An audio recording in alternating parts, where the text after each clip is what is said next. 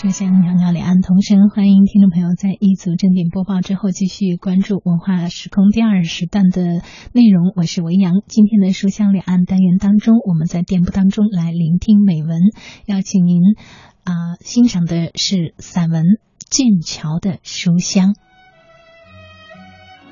读书是一种可贵的经历，一次次的考核，一年年的晋级。是一个人枯瘦的心智成长的丰盈饱满、闪耀智慧的光泽。他更将一个愚钝的顽童修炼成知识的信徒，虽谪居在天涯海角，却无时无刻不在心底里默默的膜拜人类文明至高至尊的圣殿。也许，剑桥就称得上是这样一座殿堂。在散文《剑桥的书香》中，作者以前进之心描绘了他心目中的剑桥，读罢令人有心神爽洁之感。好，下面就请欣赏徐鲁的散文《剑桥的书香》。能做一个剑桥人是幸福的。诗人徐志摩曾经说过。他这一辈子只有一九二二年在英国剑桥大学所度过的那一个春天，算是不曾虚度，可见他对剑桥的倾心。剑桥及他诗文中一再写到的康桥，我们这一代中的大多数人对于剑桥的印象，也许最先都是通过徐志摩的诗句的吧。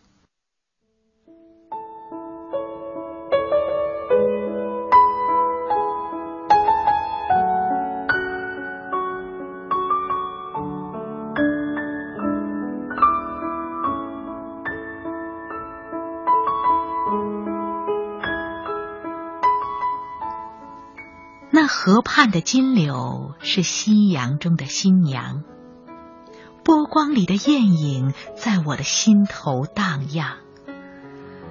软泥上的青荇油油的在水底招摇，在康河的柔波里，我甘心做一条水草。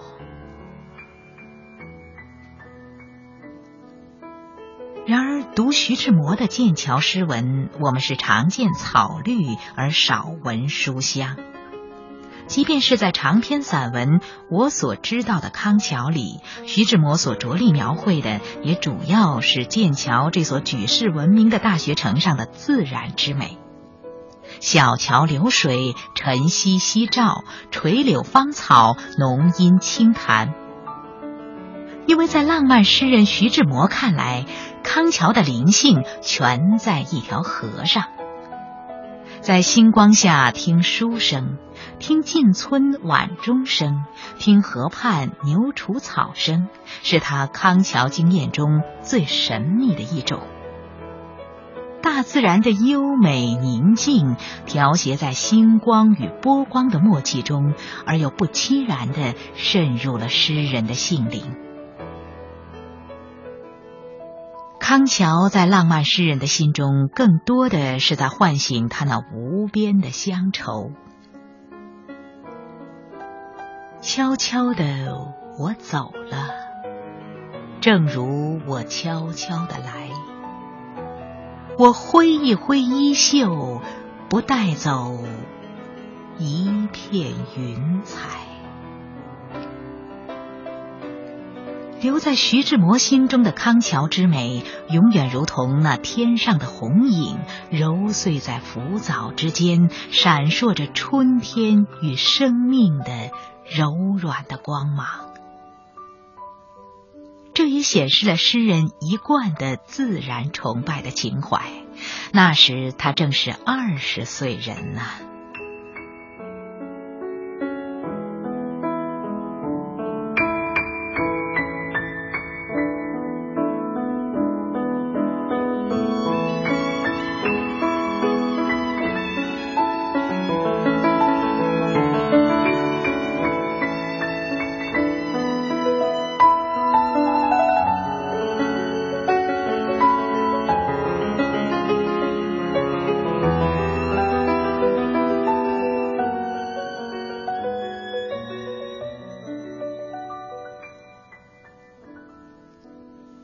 桥的水光与草色固然让人艳羡不已、倾心之至。然而，当我读到了台湾女作家桂文亚女士寄赠的散文集《长着翅膀游英国》之后，我所向往的剑桥之美，更在于它那古老富足的人文景观。剑桥之大美，不是草绿，而是书香。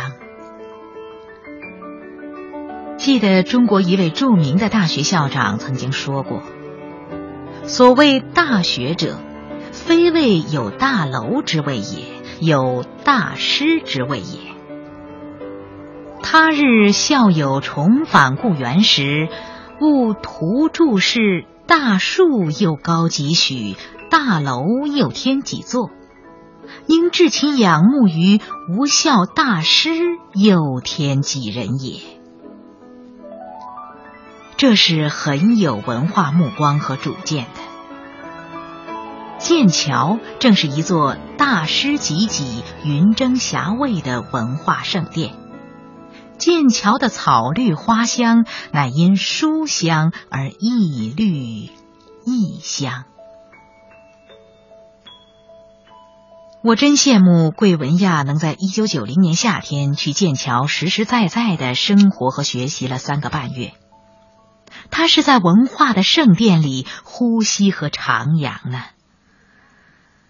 他把他的这段四十二年来最具挑战性的一次生活经历写进了两本书中，一本是《思想猫游英国》，一本就是《长着翅膀游英国》。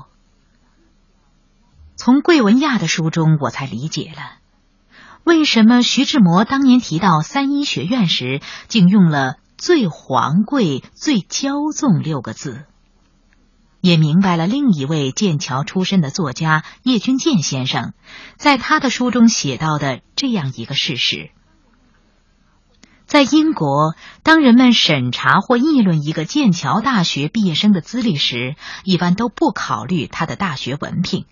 而要查询他所住过的学院。原来，凡是剑桥的学子，能够在三十来所学院中的历史最悠久的一所，如三一学院或英王学院住上一两年，这本身就成为了一种资格。仅以徐志摩和桂文亚都写到的三一学院来看。他自亨利八世在一五四六年创立至今，已先后培养出了七位首相，其中一位是印度总理尼赫鲁和两位英王爱德华七世和乔治六世。而自一九零四年到一九七四年间，三一学院已拥有了包括物理学、化学和医学等领域的二十二位诺贝尔奖得主。至于大科学家牛顿、大诗人拜伦、丁尼生、大哲学家罗素，当年徐志摩就是专为这位哲学大师而投奔剑桥的。怀海德、培根、大学者费瑞萨，其划时代的巨著是十二册的《金枝》等等，则更是三一的骄子。也许正是因为这些科学与文化的巨子及其辉煌的学说，才使得三一学院成为国际公认的执学术之牛耳的重镇。桂文亚的书中有一篇与亨利八世共进午餐，写到他和几位好友满脸神圣的模样，坐在三一学院的仿佛教堂般的食堂里吃一次伟大的三一餐的时候，他这样说道。怎么不伟大呢？你想想看，这座精雕细琢、有着七彩花窗的大食堂，就架势上已经具备了教堂的庄严气质。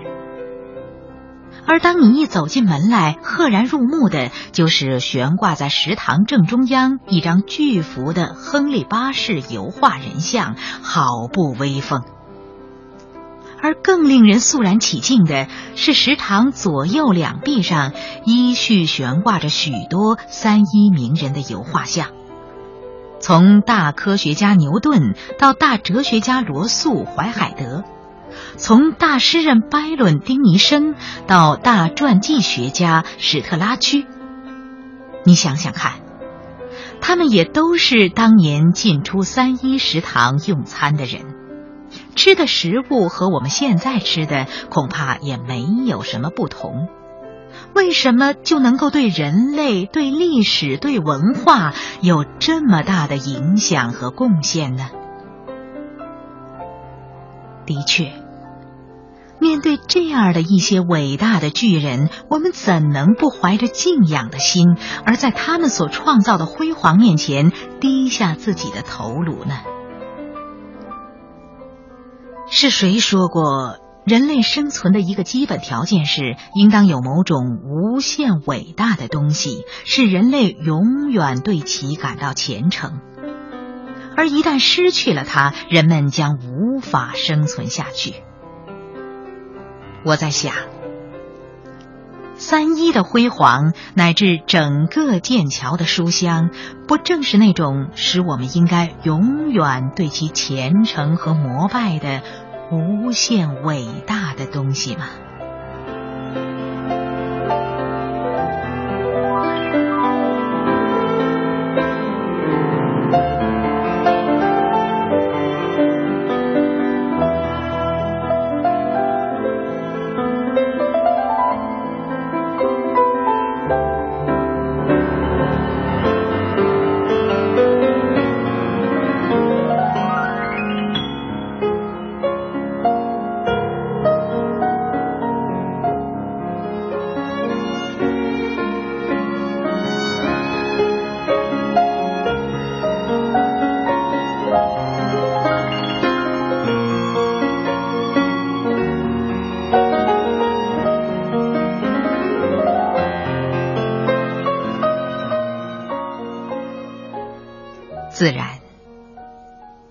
桥的书香不仅仅弥漫在三一学院。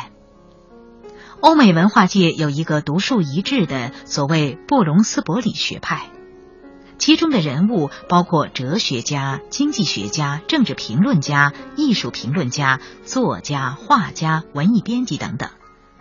他们都是一些超高级知识分子，对学术也提出极高标准的要求。因此而被誉为英国和西欧文化的精华。这个学派里的许多人物及其学说，对十九世纪末和二十世纪初的西方学术界产生过重大影响。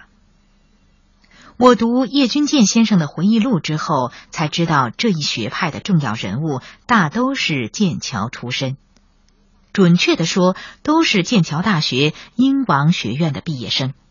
其中包括经济学家凯恩斯、政论家奈翁纳德·伍尔夫、哲学家和评论家路威士·狄更生。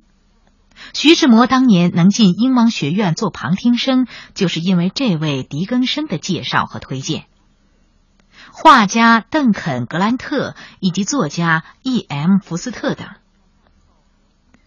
叶君健在战后由英国战士宣传机构而转入剑桥学习，适逢布隆斯伯里学派的尾声时期，曾经参加了一些学派的活动，因此也被后来的研究者称为布隆斯伯里学派中的一个中国人。还有意识流文学大师吉尼亚·伍尔夫也与英王学院有着密切的渊源关系。叶君健先生在回忆录里一再写到了剑桥的书香，一大批在英国文学史乃至世界文学史上产生了重大影响的作家在这里诞生。几乎每天午餐以后，他便可以坐在一张十九世纪的靠椅上读起世界名著来。这里各种学会和组织都保持着自己纯洁的学术气氛和文化品格。落成于三十年代的中央图书馆藏品丰富，称誉英伦。不用说，能做一个剑桥人有多么幸福。难怪叶先生要喜不自禁的写道：“在我短短的生命中，我没过过一天好日子。”不是战乱就是饥荒，有好多次，我梦想找个安静的环境，坐下来读点我早就想读而没能有机会读的书，和写点我早就想写而没时间写的作品。这个梦想现在倒是在不易中成为现实了。正是在剑桥的日子里，叶君健出版了他用英文写成的。无知的和被遗忘的短篇小说集，《山村》和《雁南飞》均为长篇小说等作品。这些作品赢得了布隆斯伯里学派中的不少杰出人物的赞赏，也受到了广大的读书界的青睐。如今，他们也成为剑桥的书香中独特的一缕了。四十年代的剑桥人记忆犹新。散文家董桥先生写过一篇文章，叫《凯恩斯的手》。在他看来，凯恩斯这位剑桥出身的大经济学家的手，跟同是剑桥人的罗素、史特拉居等等的手一样，都是修长灵巧的，是真正的剑桥的手。我在想。所谓剑桥的精神，剑桥的人文之美，剑桥的浓郁的书香，不都是这样一些修长灵巧的手创造和传播的吗？岂止是书香扑鼻的剑桥？整个人类文化的金殿，不也是依靠这样的一双双修长灵巧的手而建造和装修起来的吗？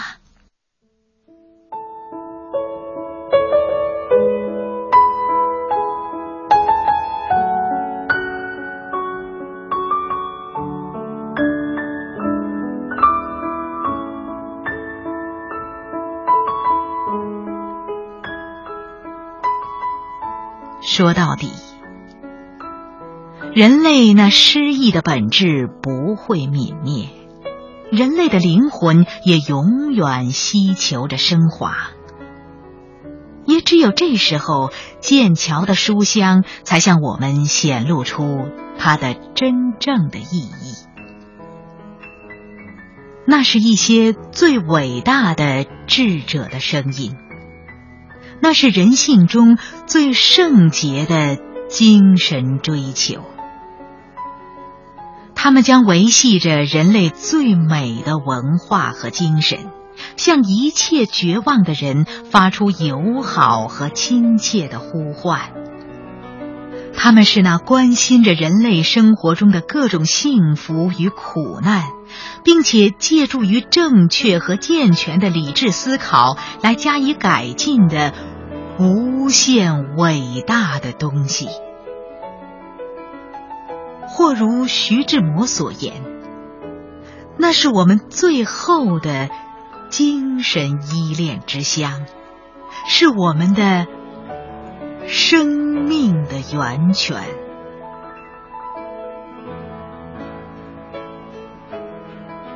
自然。剑桥离我们是遥远的，但有许多道路通往剑桥。通往剑桥的路上，也弥漫着书香。